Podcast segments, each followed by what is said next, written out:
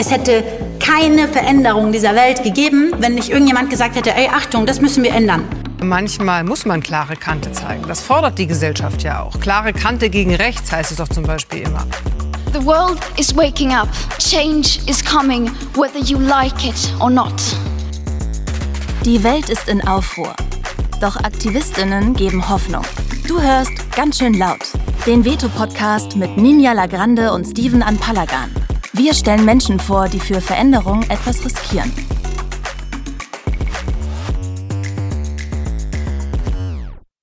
Hallo und herzlich willkommen zu einer neuen Folge von Ganz schön laut, dem Interview-Podcast des Veto-Magazins, in dem wir alle zwei Wochen mit AktivistInnen ins Gespräch kommen. Heute begrüße ich eine Gästin, die ihrem Namen alle Ehre macht und laut für querfeministische Themen streitet.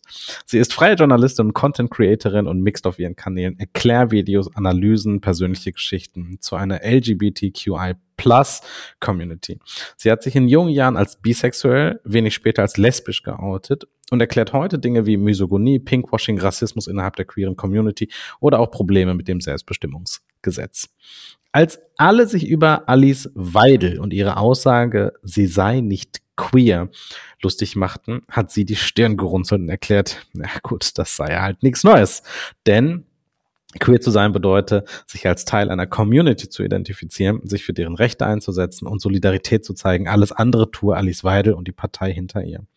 Wieder habe es die AfD mit dieser Aussage geschafft, die Debatte zu bestimmen und Weidel als Token zu installieren, anstatt ernsthaft über die gruppenbezogene Menschlichkeit der Partei zu sprechen. Warum die AfD in ihrer Biografie eine sehr zentrale Rolle spielt, darüber wollen wir unter anderem sprechen. Herzlich willkommen nach diesem langen, langen Anlauf, Leonie Löwenherz. Ja, danke, dass ich hier sein darf. Das war ja ein Hammer-Intro. Passt das? Äh, ja, ich, also ich glaube, das, wo ich kurz drüber gestolpert bin, ist, dass ich mich kurz nach meinem Outing als bisexuell, als lesbisch geoutet habe. Es hat dann doch 14 Jahre gedauert, aber ansonsten passt es, ja. es kommt drauf an, wie man Zeitspannen betrachtet. relativ. ähm, du hast an einer Stelle tatsächlich aufgeguckt und geschmunzelt und das war, als ich gesagt habe, dass du deinem Namen alle Ehre machst. Ich muss es einfach fragen. Also Löwenherz, ist das ein Künstlername? Das ist ein Künstlername, ja. Äh, der war auch schon da. Ich bin ja tatsächlich so ganz zufällig in Social Media reingerutscht, ähm, hatte dann auf einmal eine Plattform und da war der, der Username schon da. Also da steckte überhaupt kein Plan hinter oder so. Der hat einfach existiert. Mhm. okay. Also, das ist ja cool und das ist ja eigentlich auch eine Aussage, ne, wenn man äh, sich diesen Namen selbst verleiht. Also, was verbindest ist, du damit? Ja, jetzt passt es irgendwie ganz schön. Ähm, aber tatsächlich ist es eine Kindheitserinnerung für mich, weil, also mit meinem Vornamen Leonie, ähm, damals, vor langer, langer Zeit, gab es noch nicht so viele Leonies. Das war erst so ein paar Jahre nach mir so ein Trend-Kindername. Mhm. Ähm, und dann gab's, ich glaube, im SWR oder so, gab's eine Kindersendung, die hieß Leonie Löwenherz.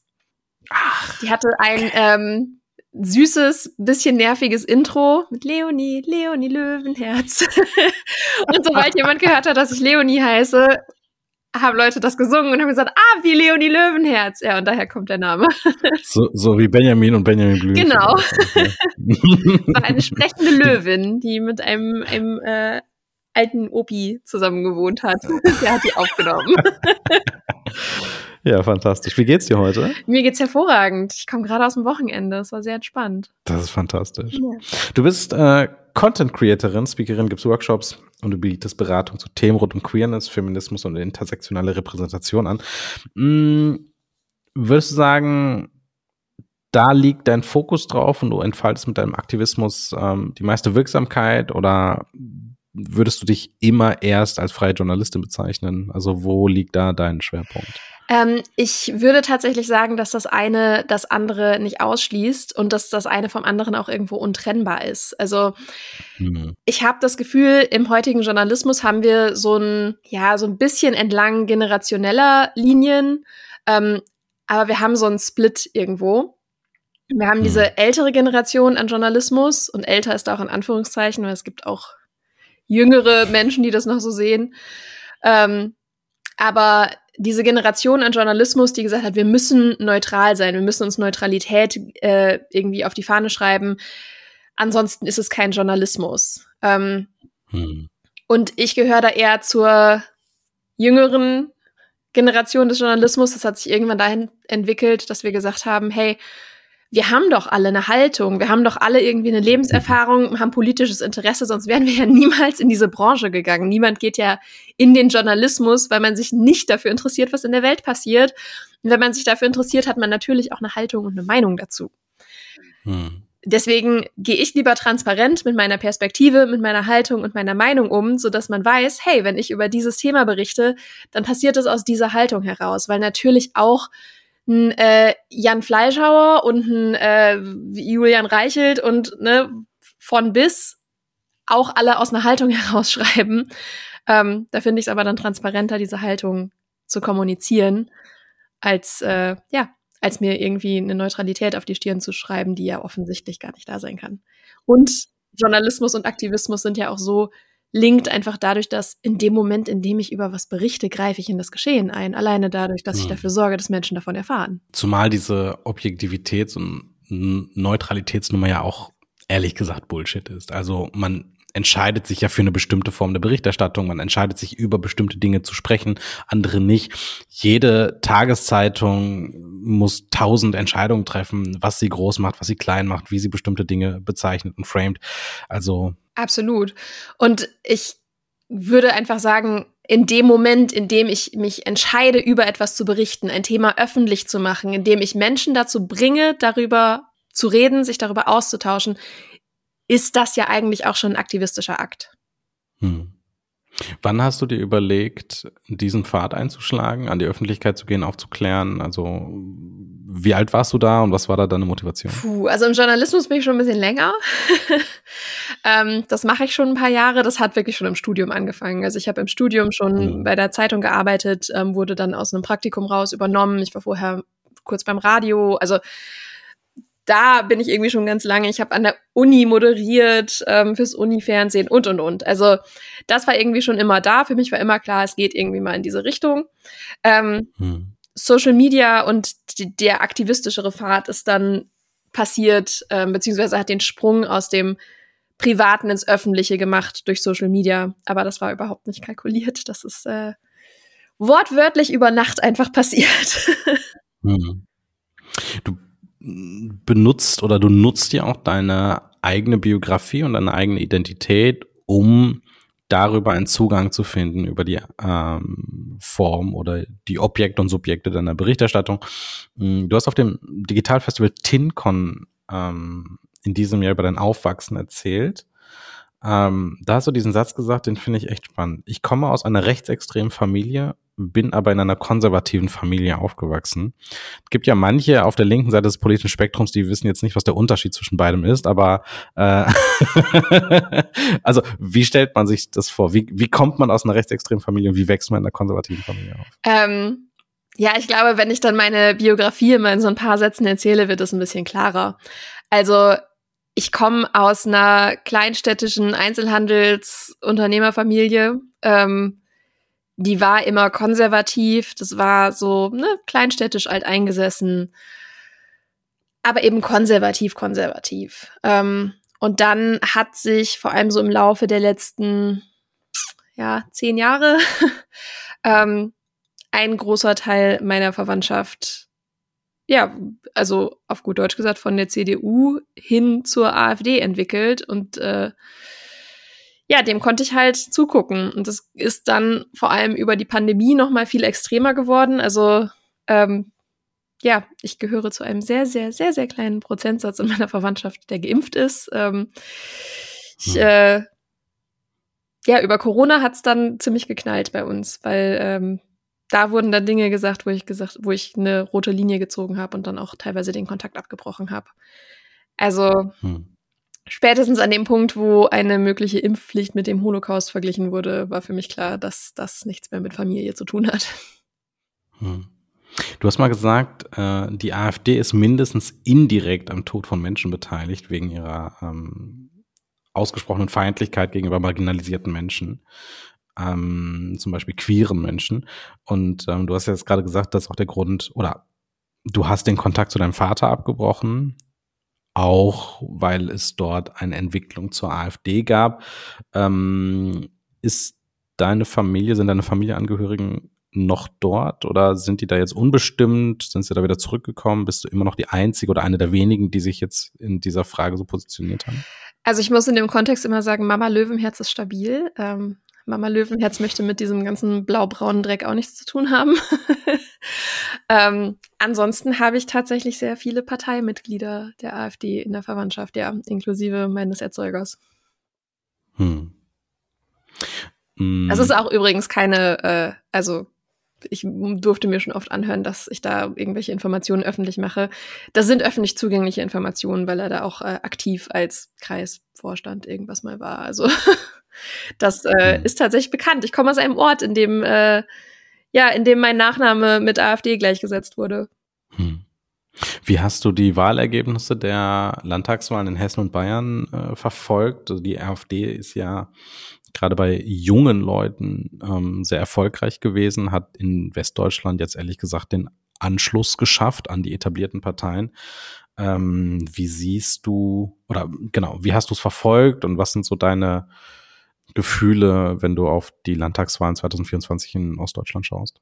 Also es ist, ich versuche das immer so ein bisschen zu trennen, was zum einen meine persönlichen Gefühle dazu sind und was ähm, ich mir davon rational erklären kann. Also gerade jetzt Bayern und Hessen war irgendwo noch mal ein anderer Schlag in die Magengegend, weil mein Beziehungsmensch aus Bayern kommt ähm, und wir beide sehr tief ausgeatmet haben, als äh, ja mein Mensch da weg war, weil auch da gab es schon Vorfälle mit äh, queer und transmännlicher Gewalt.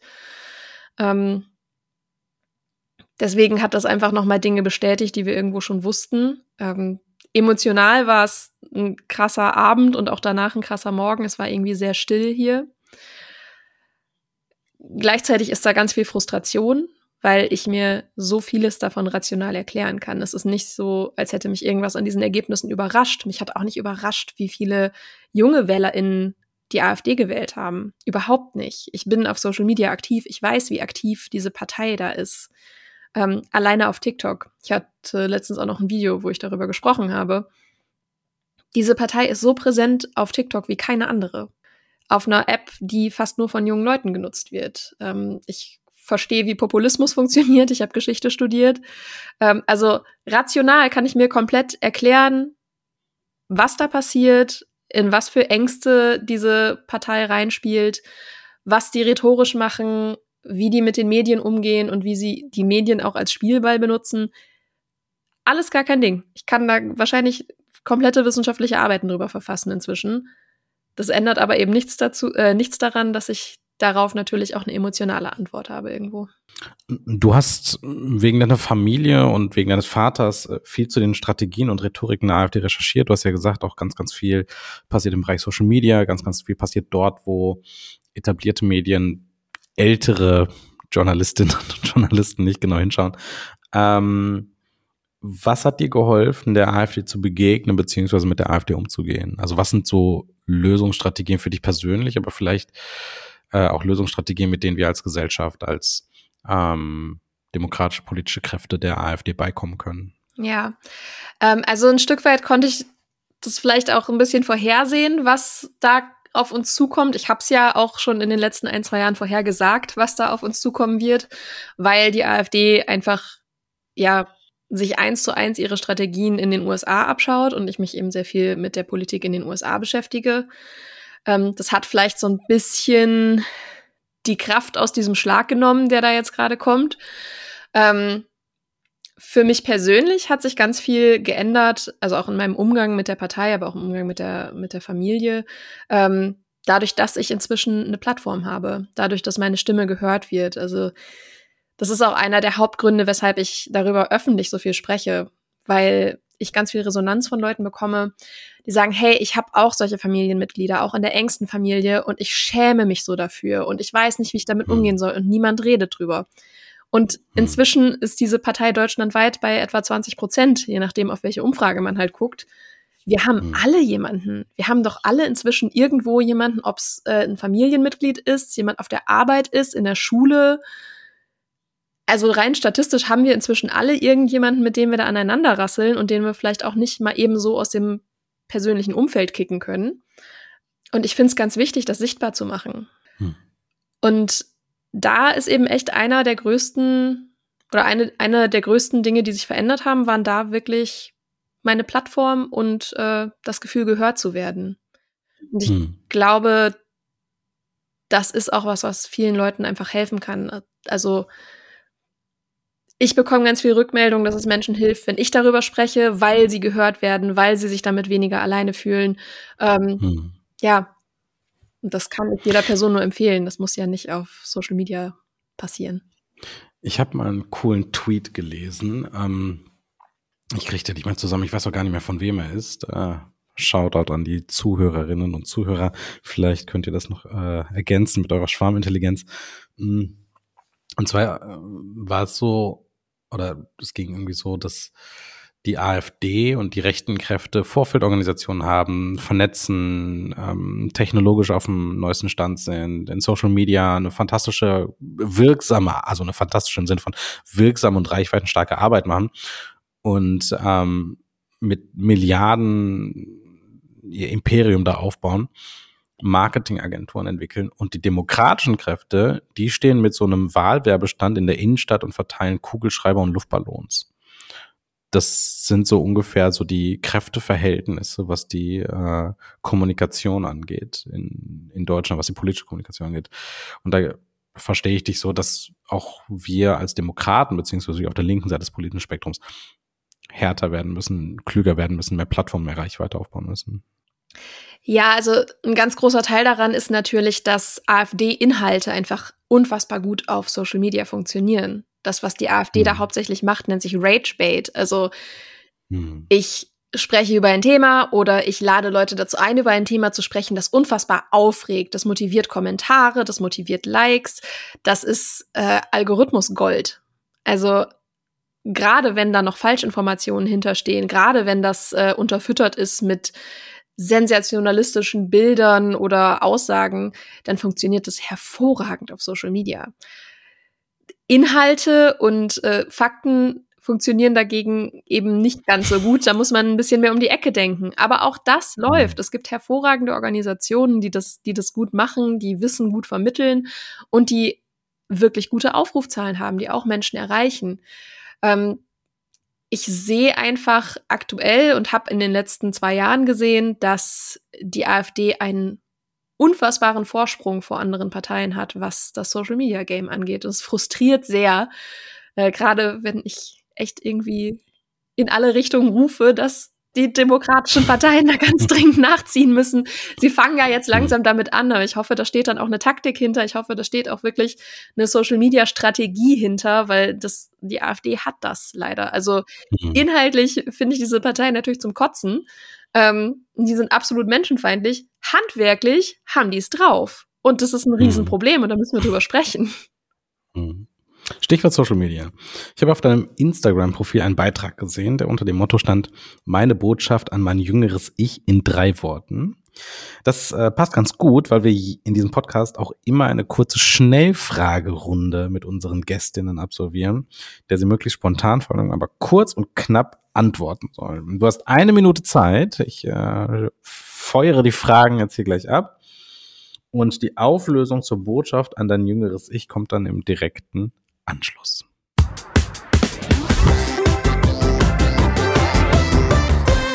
Ganz schön knapp, alles auf Zeit.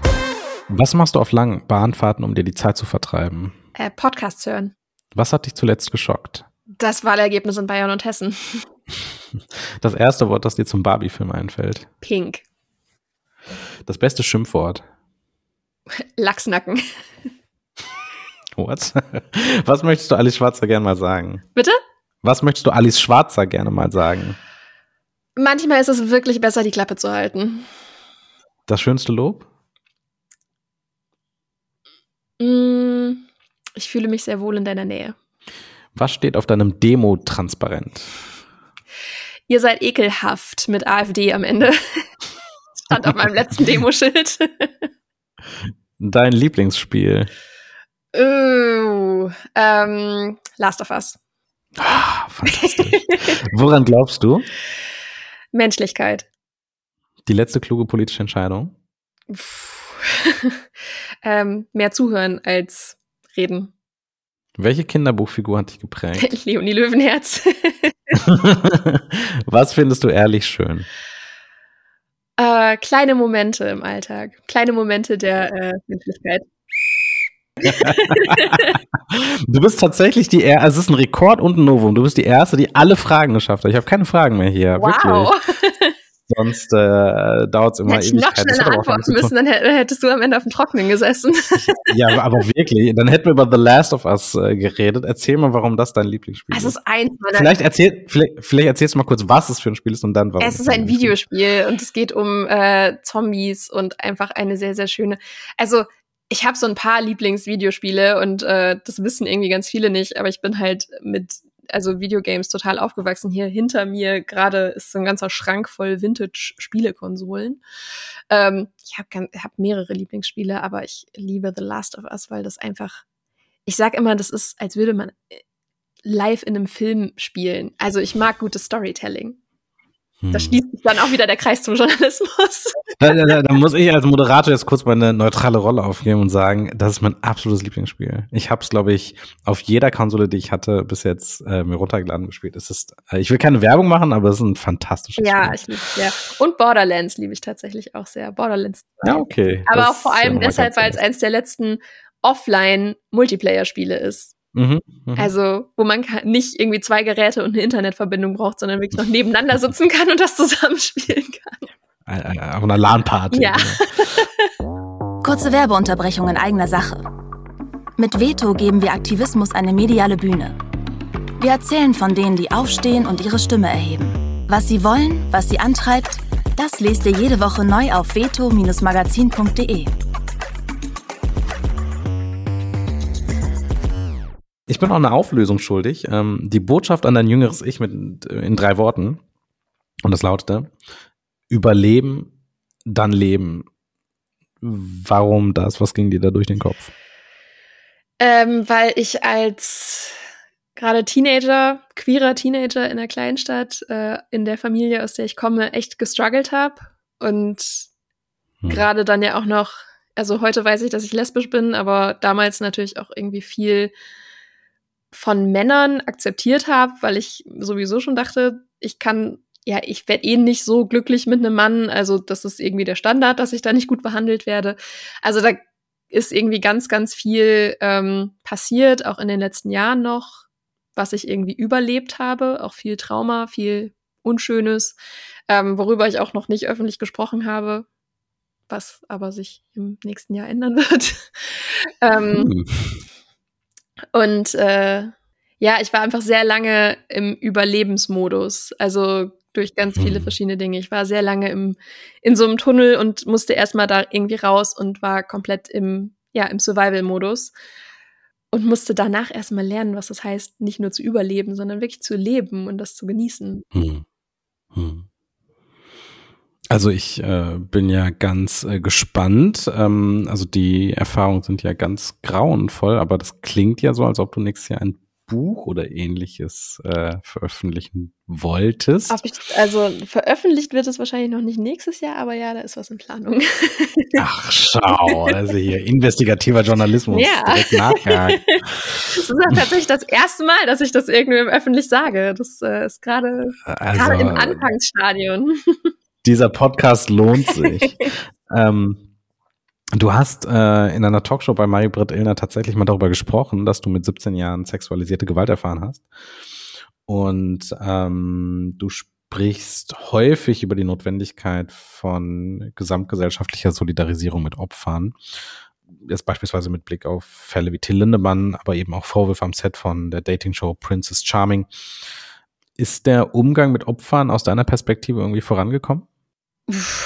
Ähm, ich habe eher das Gefühl, der Umgang ist ein bisschen rückläufig. Also ich möchte erstmal äh, ganz klar sagen, dass ein Fall wie Till Lindemann und das, was da an, äh, am Set von Princess Charming passiert ist, auf keinen Fall irgendwie in einen Topf gehört. Das, äh, mhm. ähm, da liegen noch mal ein paar Welten zwischen.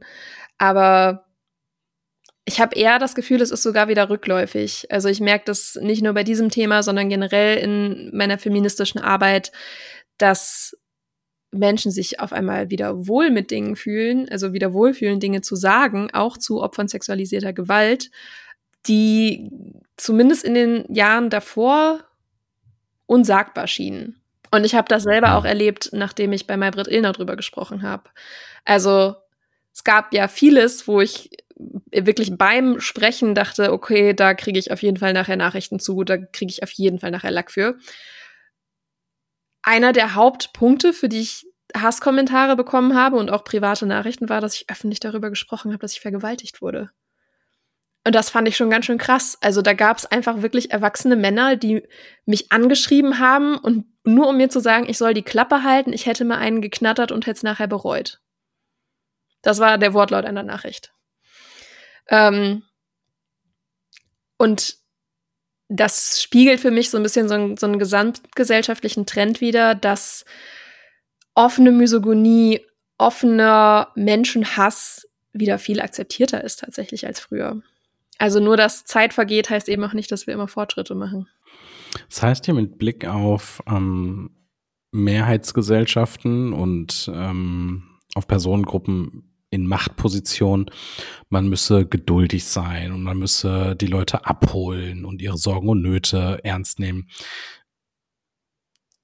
Wie holt man solche Leute ab, die dir schreiben, die dir so etwas schreiben, nachdem du einen Vergewaltigungsvorfall öffentlich machst? Ist da nicht ehrlich gesagt doch einfach Hopfen verloren?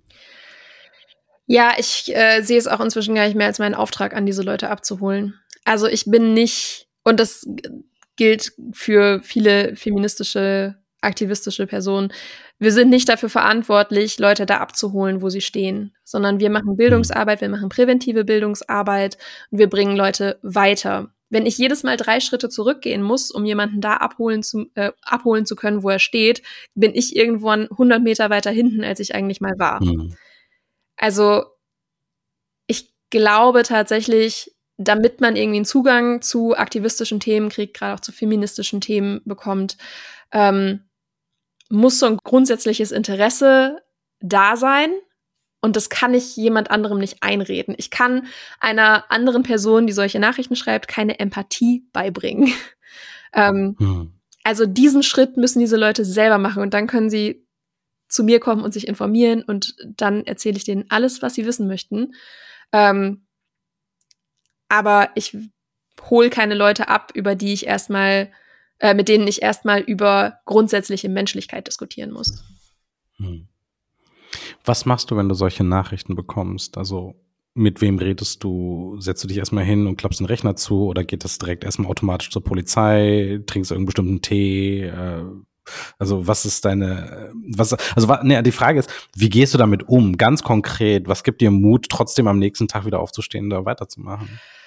Also zum einen ähm, werde ich immer besser darin, auch die positiven Kommentare im Gedächtnis zu behalten. Normalerweise ist es ja so, dass wenn man äh, irgendwie 100 Kommentare bekommt und es ist ein Hasskommentar dabei, ist das der, der hängen bleibt und die 99 anderen sind irgendwie direkt wieder vergessen ich werde besser darin, ähm, das auch wirklich in dem Gleichgewicht oder in dem, in dem Gegengewicht zu sehen, in dem es, äh, in dem es besteht. Und das äh, hilft auf jeden Fall sehr.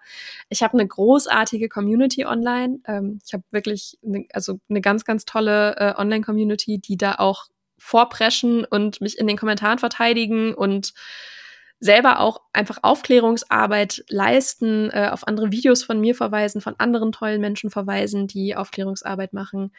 Ähm, ich habe eine sehr enge Beziehung zu meinem Blog-Button.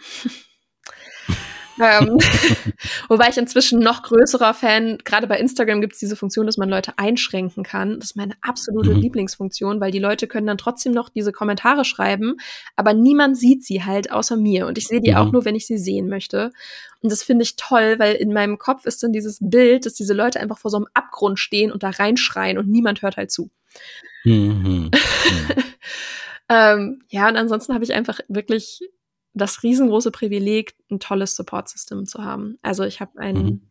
wundervollen Beziehungsmenschen, der mir dann auch mal das Handy aus der Hand nimmt und sagt, hey, jetzt Sofa, Tasse Tee und wir machen jetzt was Schönes.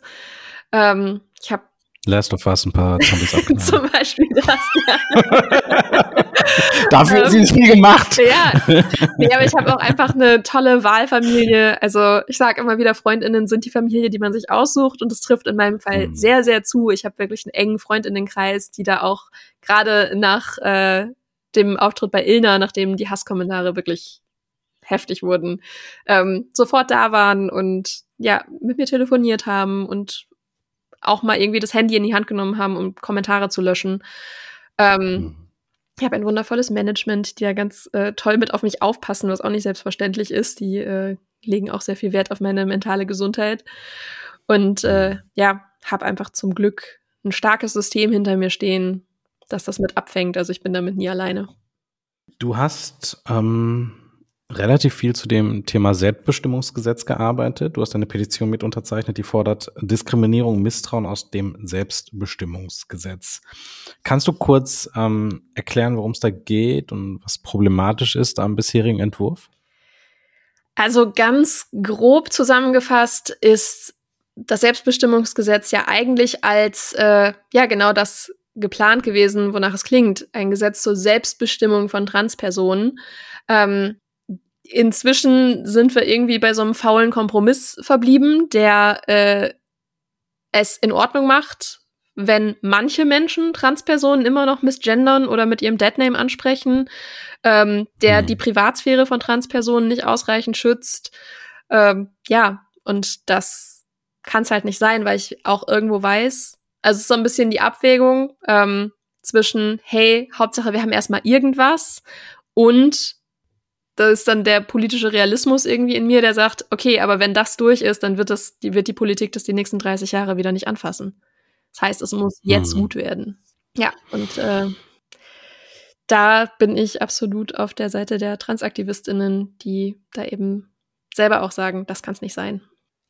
Die Probleme sind ja nicht nur außerhalb der Community in so einer trägen, seltsamen, populistischen Politik, ähm, sondern auch innerhalb der queeren Community zu finden. Du deutest immer hin, du weist immer darauf hin, dass es Privilegien gibt, auch innerhalb einer marginalisierten Gruppe. Du hast auf Twitter geschrieben, wir können eine Zeitung aufschlagen oder den Fernseher anmachen und sehen Leute wie uns überall repräsentiert. Wann ist dir bewusst geworden, dass du, obwohl du selbst zu einer marginalisierten Person gehörst, Privilegien hast? Puh. ähm, ich glaube nicht, das war, also ich glaube nicht, dass das so das eine Event war. Ähm, ich habe einfach irgendwann die Fragilität abgelegt, die damit einhergeht. Also Hm. ähm, auf jeden Fall war ein ganz, ganz großer äh, Punkt für mich mein Auslandssemester. Ähm, ich war Mhm. upstate New York äh, an einer kleinen Uni, an der staatlichen Uni, also eine der günstigeren in den USA. Da sind ja die Studiengebühren normalerweise wirklich, also muss man ja horrende Beträge zahlen. Ähm, und dadurch und durch die geografische Lage war diese Uni unfassbar divers. Und ich fand's toll. ich hatte einen Kurs, das war, ähm, ich, oh, wie hieß der denn nochmal? Ich glaube, Cultural Difference and Ethnicity in Literature. Also, Mhm. oder irgendwie sowas. Ähm, und es war ein Literaturkurs, in dem es eben um verschiedene Marginalisierungsformen in der Literatur ging. Und wir saßen in diesem Kurs mit 30 Leuten, 20 verschiedene Nationalitäten, äh, verschiedenste Hautfarben, Sexualitäten, Geschlecht, äh, Geschlechteridentitäten, ähm, Menschen mit Behinderung. Es war also so ein so diverser Kurs. Ähm, und ich hatte noch ein paar andere ganz tolle Kurse damals. Und es war unheimlich divers besetzt. Ich hatte das erste Mal irgendwo auch das Privileg, als weiße Person in Räumen in der Minderheit zu sein. Und ich finde, das ist etwas, was jede weiße Person ganz dringend mal erleben sollte. ähm, und bin danach nach Deutschland gekommen, saß wieder in meinem Seminar an meiner Uni in Deutschland und da so, ach du Schande, sind wir weiß hier. Hm. Also es war mir vorher schon bewusst, aber da war es mir bewusst bewusst. ähm, also es war auf jeden Fall noch mal so ein Punkt, der das extrem verstärkt hat. Vorher war es so ein Bewusstsein, ja, ich weiß das. Und ab da habe ich es dann auf jeden Fall gefühlt, und zwar in jedem Raum gefühlt, den ich betreten habe. Ähm, Vor allen Dingen, weil du ja nicht in, im Senegal warst oder in äh, Pakistan, sondern in den USA, also einem Land, das mehrheitlich weiß ist, äh, eine mehrheitlich weiße Führungsriege hat, politisch, wirtschaftlich. Und dort einmal einen Raum zu betreten und festzustellen, wie Vielfalt aussieht, das ist natürlich was ganz anderes, ne? Ja. als wenn du sagst, ja, ich mache jetzt mal irgendwie ein ähm, ja, der Senegal hätte für meinen Master in amerikanischen Studien noch nicht so viel Sinn gemacht. wer, wer, weiß, ne? Ja. Ähm, äh, du, du hast mal geschrieben, ähm, es gäbe ein grundsätzliches Missverständnis, das finde ich ganz spannend, dass es eben nicht heißt, es bräuchte weniger Privilegien für Weiße, sondern mehr Privilegien für alle. Und es gibt ja gerade im Feminismus eine ganz, ganz spannende Debatte seit immer schon. Es gibt ja den schönen Satz, ähm, Ain't I a Woman? Ähm, einer schwarzen Frau, die weißen Feministinnen oder Mitgliedern der Emanzipationsbewegung damals vorgeworfen hat, dass ihre Interessen als schwarze Frau eben nicht berücksichtigt werden, sondern dass wieder es nur darum geht, Menschen aus einer weißen Bevölkerungsgruppe mehr Rechte zu verschaffen auf Kosten nicht weißer Menschen. Ja, Sojourner Truth. Was macht man da? Wie kommt man da voran? Ähm, ich weiß gar nicht mehr, ob ich von Privilegien gesprochen habe oder von Rechten. Ähm, aber ja, ich glaube, das ist so ein grundsätzliches Verständnis, dass wir irgendwie, also wir als Menschen, die in privilegierten Situationen sind, in privilegierten Positionen sind, und da zähle ich mich auf jeden Fall zu, weil ja, ich bin lesbisch und eine Frau und neurodivergent, aber ich bin auch am Ende des Tages immer noch weiß und habe keine sichtbare Behinderung und bin cis und also hab ja lebe in einem Land, in dem kein Krieg herrscht und habe verschiedene Bildungsabschlüsse etc. Ähm, dass wir irgendwie verstehen müssen, dass niemand uns was wegnehmen möchte. Also ähm, das ist der, dieser Satz, den ich dazu immer sage. So hey, mehr Rechte für andere heißt nicht weniger für uns. Das ist kein Kuchen. Ähm, hm. Ich finde es manchmal schwierig, die Brücke dahin zu bauen. Ähm, ich glaube, viel muss da auch irgendwo aus einem selbst kommen. Man muss ein grundsätzliches Interesse an den Menschen haben, mit denen man irgendwie in dieser Welt zusammenlebt. Aber leider gehört eben zum Kampf für Gerechtigkeit auch, dass man den Menschen in privilegierten Situationen oder Positionen äh, ganz kleinteilig und detailliert erklären muss, dass ihnen wirklich, wirklich niemand was wegnehmen will und dass das alles gar nicht so schlimm wird, wenn andere gleichberechtigt leben dürfen. Ja, ich habe ja das Gefühl, dass es um zwei Dinge geht. Das eine ist eine, genau die Angst vor ähm, Verteilungskämpfen oder äh, Verlust von äh, materiellen oder sonstigen äh, immateriellen Gütern, die man jetzt teilen müsste. Mhm. Aber ich glaube, das ist es nicht, worum es eigentlich geht weil, also jeder weiß, dass es einem 2014 nicht substanziell schlechter ging oder besser ging als 2015. Also keiner hat irgendwie mehr Zahnarzttermine 2014 gehabt als 15 und auch nicht mehr Zahnarzttermine 2022 als 23 ist totaler Bullshit. Und ähm, ja, ich glaube, das, also, das ist jedem klar. Was aber den meisten auch klar ist, was aber niemand öffentlich ausspricht, ist, es gab halt einfach immer so eine schöne Bundesliga-Tabelle, in der manche Leute ganz weit oben standen und andere relativ weit unten und in der manche Leute bestimmt haben und andere halt nicht. Und ich glaube, diese natürliche Ordnung der Dinge, wo weiße deutsche Mittelstandsmänner den Ton angegeben haben und jetzt plötzlich nicht zu fünft bei Sabine Christiansen sitzen, sondern irgendwelche anderen Weirdos und Jecken, sagt man bei uns im Rheinland, mitmischen und mitbestimmen wollen und nicht einfach nur freundlich den zugewiesenen Platz am Katzentisch einnehmen, sondern einfach die Spielregeln mitbestimmen und mitverändern wollen. Ich glaube, das passt einfach den Leuten nicht, aber das kannst du natürlich nicht öffentlich aussprechen. Ja, natürlich. Ich meine, Gleichberechtigung fühlt sich für Menschen in privilegierten Situationen immer erstmal an wie Unterdrückung. Hm, ähm, hm, hm. Und ja, da müssen manche Leute was abgeben und wenn es nur ein bisschen Aufmerksamkeit ist. Aber am Ende des Tages muss man sich ja dann auch mal fragen, was man denn da verteidigt, weil das, was äh, Leute verteidigen, die gegen Gleichberechtigung sind, ist ja das Recht, andere zu unterdrücken. Und das finde ich, also spätestens da ähm, habe ich dann auch kein Interesse mehr, dem Argument der anderen Person zuzuhören, weil was verteidigst du denn da gerade? ja, vielleicht muss man sich einfach mal ehrlich machen. Ja, ne? also es ist halt, ne, das ist dann eben auch keine Meinungsfrage mehr, weil das wird äh, leider irgendwie immer noch sehr als, als ja-Nein-Frage, ne, sollten irgendwie bestimmte Gruppen auch Menschenrechte haben dürfen, ja, nein, vielleicht, ähm, diskutiert, als wären das irgendwie alles drei so ganz, ganz äh, gleichberechtigte Positionen. Und ähm, hm. ja, da diskutiere ich halt irgendwie auch nicht mehr. Also wir können hm. unterschiedlicher Meinung sein, wenn es um Steuerpolitik geht, aber nicht bei Menschenrechten. Genau zu solchen Themen sensibilisierst du nicht nur bei uns, sondern noch viel mehr auf öffentlichen Bühnen, vor allen Dingen auf Social-Media-Kanälen vor allen Dingen im Sinne des Widerspruchs. Und deswegen möchte ich einmal mit dir über Protest sprechen und das in ein Spiel gießen. Also jeder, der zu uns kommt, muss spielen. Es muss gespielt werden. Das ist der inoffizielle Claim dieses Podcasts. Wir spielen jetzt ein Entweder-Oder-Spiel. Ich äh, gebe dir mal zwei Sachen. Du musst eine Option wählen. Puh, ganz schön schwierig. Entscheide dich. Sitzblockade oder Petition? Warum muss ich mich entscheiden? Das kann auch beides sein. das ist das Spiel. Oh, das Kannst du nicht das Spiel durcheinander bringen?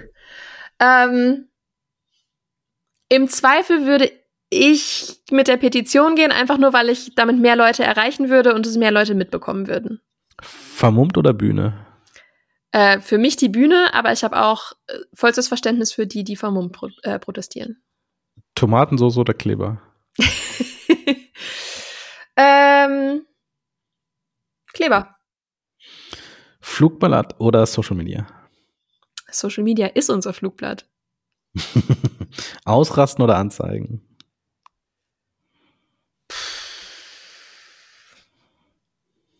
Nochmal, was war das, was war das zweite? Ausrasten oder anzeigen. Ah, okay. ähm, im Zweifel auch mal ausrasten. Ich habe nicht mehr so viel Vertrauen in die Polizei, was das angeht. Boykott oder Sabotage? Boykott. Laut oder leise? Immer laut. Chaos oder Ordnung? Geordnetes Chaos.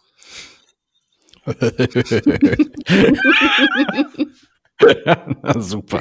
Haus besetzen oder Tiere befreien? ähm, Tiere befreien. Mut oder Moral? Moral ist immer mutig. Arbeit oder Freizeit? Ich weiß, mein Beziehungsmensch würde wollen, dass ich jetzt Freizeit sage, aber meistens ist es Arbeit. Ich habe hier, glaube ich, noch 50 weitere. Wir kürzen mal so ein bisschen ab. Äh, Yoga oder Selbstverteidigung? Äh, Yoga tatsächlich. Rausch oder Askese? Bitte? Rausch oder Askese? Askese. Podium oder Untergrund? Mm, Podium, weil ich die Privilegien habe, um auf dem Podium sicher zu sein. Ist das so ein Ding? Also ich habe das Gefühl, dass Leute, die sich ähm, nicht so viel mit ähm, abstrakten sozial- und geisteswissenschaftlichen Themen auseinandersetzen, dass die irgendwie schneller Entscheidungen treffen. Und dass Leute, die viel differenzieren und abtauchen und dann, ich, ich kenne es ja aus meiner Theologenzunft irgendwie, muss man irgendwie alles so abwägen und dann guckt man normal und so, dass man sich das schwer tut, irgendwie so hardcore durchzupflügen und zu sagen, links, rechts, links, rechts, rechts, links. Boah, weiß ich nicht. Vielleicht hat das auch einfach mit meinem ADHS zu tun, weil ich mich einfach sowieso nie entscheiden kann für irgendwas. ähm, auch dafür hast du dich nicht schlecht geschlagen. Dankeschön. äh, nee, ich finde, es ist bei einigen Fragen leichter als bei anderen. Ähm, Gerade weil ich ja manchmal auch beides mache. Also hm. die Frage ist ja im echten Leben nicht immer entweder oder, sondern was ist die richtige Balance? Wenn wir über deinen Aktivismus sprechen, müssen wir darüber sprechen, was du eigentlich erreichen willst. Was ist das? Uh, wie viel Zeit haben wir? Eine Minute. Also ich meine, ultimativ ist das Ziel ähm, die Gleichberechtigung aller, unabhängig von ja dem, was uns irgendwie bei der Geburt auferlegt wurde an Privilegien oder an Marginalisierung. Ähm, ich weiß aber auch, ich bin auch irgendwo Realistin. Ähm, ich weiß auch, dass ich das in meiner Lebzeit wahrscheinlich nicht mehr erleben werde. Aber es gab schon großartige Menschen, die vor uns diese Kämpfe gekämpft haben. Und es wird auch nach uns großartige Menschen geben, die diese Kämpfe weiterkämpfen. Unser Job ist es erstmal, die Fackel so weit weiterzutragen, wie es uns irgendwie möglich ist. Hm. Jetzt habe ich dir schon aus den Rippen geleiert, dass du dieses Buch schreiben wirst. Gibt es noch andere Projekte, die du hier offenbaren möchtest, die du noch keinem erzählt hast? Oh, mein armes Management, ey. Die hören das jetzt gerade. Die hören das jetzt gerade. Die sollen mich, die sollen mich anrufen. Ich beruhige die. ähm, naja, ich äh, schreibe demnächst fürs Veto-Magazin. da freue ich mich oh, sehr. Oh, herzlichen Glückwunsch. Ja. Kann ich nur gut finden. Genau, ja, sehr gut. Ähm, genau. Ja, nee, ich freue mich tatsächlich sehr darauf. Ähm, ich habe richtig Bock drauf und die ersten Themen liegen schon hier in der Schublade. Ähm, es ist ein bisschen was an Videoformat geplant, äh, wozu ich tatsächlich noch nicht viel sagen kann, weil, ähm, mhm. Naja, warum ich dazu nicht viel sagen kann, das seht ihr dann, wenn es öffentlich ist. Ähm, ja, es, ist, es sind mehrere Projekte gerade in der Pipeline und ich hoffe, dass wir die alle so, so realisieren können, wie wir das gerne möchten. Ähm, vielleicht geht es nächstes Jahr zu den US-Wahlen auch noch rüber in die USA. Das ist ja meine studierte Expertise tatsächlich. Mhm. Ähm, ja, es passiert ganz, ganz viel gerade und ich freue mich irgendwie auf alles und ich äh, freue mich auch, dass ich es noch gar nicht so richtig planen kann. Das ist irgendwie mal ganz schön. Das klingt fantastisch. Ja. Es ist äh, eine Hast sehr wilde Achterbahnfahrt, aber ähm, ja, mit Bauchkribbeln. Hast du einen Ausblick oder welchen Ausblick hast du, wenn du auf Deutschland schaust, auf die politischen Entwicklungen schaust? Ganz frisch kommen die Wahlergebnisse aus Polen rein. Da wurde eine rechte, rechtsradikale, nationalkonservative äh, Allianz und Koalition offensichtlich, voraussichtlich abgewählt. Also es geht auch, dass das Panel wieder zurückschwingt. Hm, wie wird die Zukunft in Deutschland aussehen mit einer erstarkenden AfD oder wird die sich irgendwann selbst demontieren? Wie optimistisch wollen wir denn gerade sein? ähm, also ich habe natürlich auch irgendwie keine Kristallkugel und kann in die Zukunft gucken.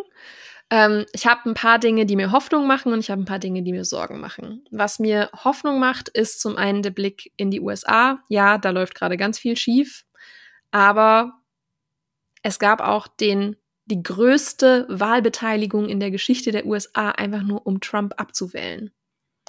Das gerade im Hinblick darauf, dass die AfD ja irgendwie, also man kann recht, äh, man kann Rechten wirklich viel vorwerfen, aber Kreativität gehört nicht dazu.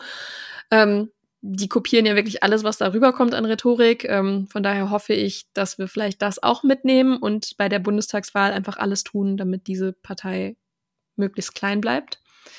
Ähm, und das andere ist der Blick in unsere jüngste Geschichte, ähm, weil jetzt gerade natürlich auch ganz viele ja ganz viel mit Ängsten gespielt wird, um Hass zu schüren, vor allem gegen Transpersonen und darüber auch gegen die LGBTQIA-Plus-Community allgemein. Ähm, wir haben aber auch gesehen, dass nach der Legalisierung der Ehe für alle ähm, das damals abgenommen hat. Also wir hatten davor genau die gleiche Panikmache. Was, wenn jetzt alle schwul werden. Ja, und da, ne, hier Indoktrination, hast du nicht gesehen. Also ich meine, das Gleiche, was jetzt gerade über Transpersonen gesagt wurde, wurde in den 80ern auch. Ich erinnere mich noch, dass die Leute gefragt haben, die, ich erinnere mich noch, dass die Leute gesagt haben, das ist doch nur der Anfang und als nächstes wollen sie ihre Katze heiraten. Ja, ich wollte gerade sagen, und dann als nächstes können wir Möbelstücke heiraten oder so. ja, genau, die Küchenzeile. komplett lächerlich irgendwie, aber da wurde eben auch, also ich meine, heute können wir drüber lachen, ne? aber ich meine, also hat natürlich damals auch irgendwie ja. mit Ängsten gespielt und war gar nicht so ungefährlich. Ähm, und dann kam. Wobei ich finde eine. Bitte? Na, ich finde eine Sache spannend, weil ich glaube, einer der Erfolge war auch, dass man Marketing gemacht hat. Das ist ja etwas, was, wovon ja. ich überzeugt bin, dass es Linke nicht können oder häufig nicht können, aber Homo-Ehe hat in den Köpfen der Leute ein anderes Bild erzeugt als Ehe für alle. Ja. Das war ein ganz fundamentaler Einschnitt, dass die Leute bei Ehe für alle durch die Bank weg gesagt haben, ja, warum denn nicht? Und bei Homo-Ehe haben die alle gesagt, oh, das finde ich irgendwie komisch. Ja. Und ich glaube, allein so kleine Marketing-Nuggets, das ist vielleicht schon echt hilfreich auf dem Weg. Ja, ja, auf jeden Fall. Ähm, dann kam die Ehe für alle. Ich nenne sie Mhm. hier fleißig Ehe für alle, weil ähm, es eben nicht nur eine Homo-Ehe ist. Ähm, aber wir haben dann irgendwie gemerkt, oh, die Welt geht ja gar nicht unter.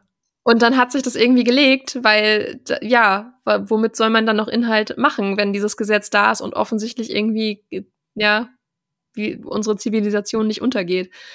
Und das ist so ein bisschen meine Hoffnung für das Selbstbestimmungsgesetz, dass das Gesetz kommt und hoffentlich kommt es in einer Form, die menschenwürdig ist und die tatsächliche Selbstbestimmung für Transpersonen bedeutet. Und dass dann eben nicht die Welt untergeht. Und diese ganzen Horrorszenarien, die ja alle nicht passieren, diese ganzen Horrorszenarien, die an die Wand gemalt werden, sind ja alles nur was wäre wenn Szenarien.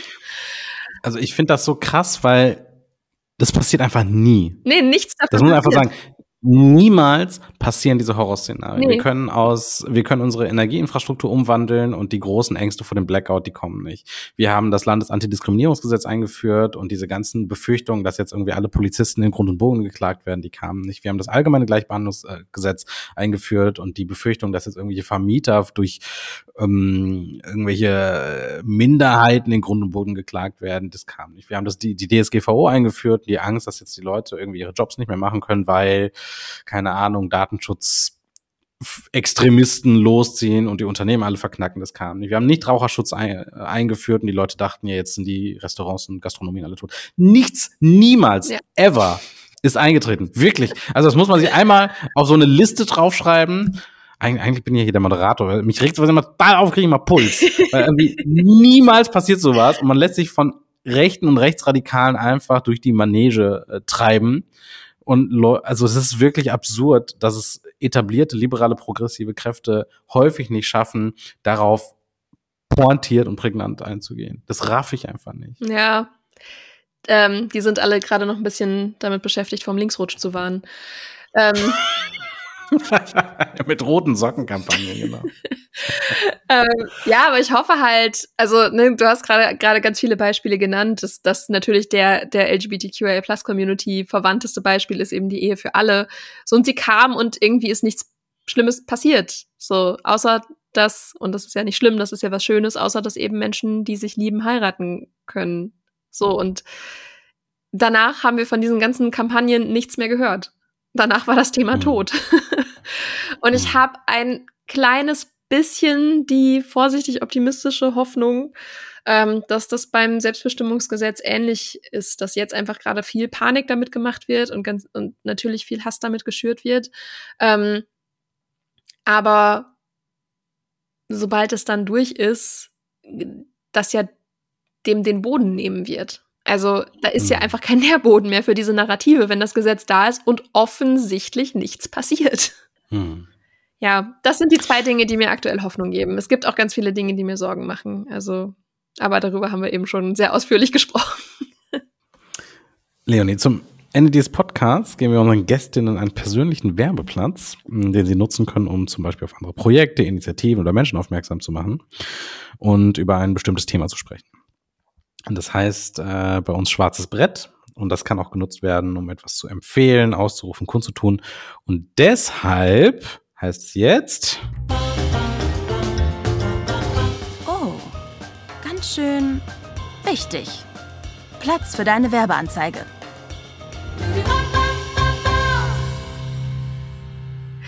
Äh, ich habe gar nichts, was ich aktuell unbedingt bewerben möchte. Deswegen würde ich eher sagen, folgt Betroffenen, folgt Menschen aus betroffenen Communities auf äh, Social Media, hört denen zu und hört zu, was sie zu sagen haben. Ähm, weil ich auch als weiße Cis-Person nicht die Stimme für die lesbische Community bin und äh, es da noch ganz viele andere tolle Menschen gibt. Die empfehle ich auch auf meinem Profil. Also wenn ihr da vorbeischaut, dann schaut auch gerne mal in das Story-Highlight, wo es um andere CreatorInnen geht. Das war ganz schön laut, der Podcast des Veto-Magazins. Schön, dass ihr dabei wart. Ich hatte eine ganz fantastische Gästin heute, Leonie Löwenherz, die über unendlich vieles und, und vor allen Dingen unendlich viel Wichtiges gesprochen hat. Ähm, niemals werde ich dir äh, vergessen, dass du The Last of Us nochmal prominent in unserem Podcast erwähnt hast. Das wird immer einen Platz in meinem Herzen haben. ähm, die Dog. nächste Folge. Jetzt, äh, genau, langsam wird's Jetzt komisch. Das, das wird die nächste große Kollaboration. Das ist sehr on brand mit meinem Content. ähm, nächste Folge wieder mit der fantastischen äh, Ninja. Und ich wünsche euch allen eine gute Zeit. Bleibt gesund und passt auf euch auf. Ciao.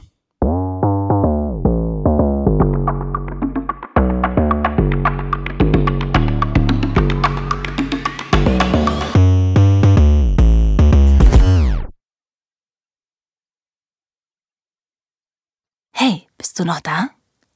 Dann bis bald. Du hörst ganz schön laut den Veto-Podcast. Alle zwei Wochen. Überall, wo es Podcasts gibt. Und bis dahin, folgt uns auf Instagram und TikTok.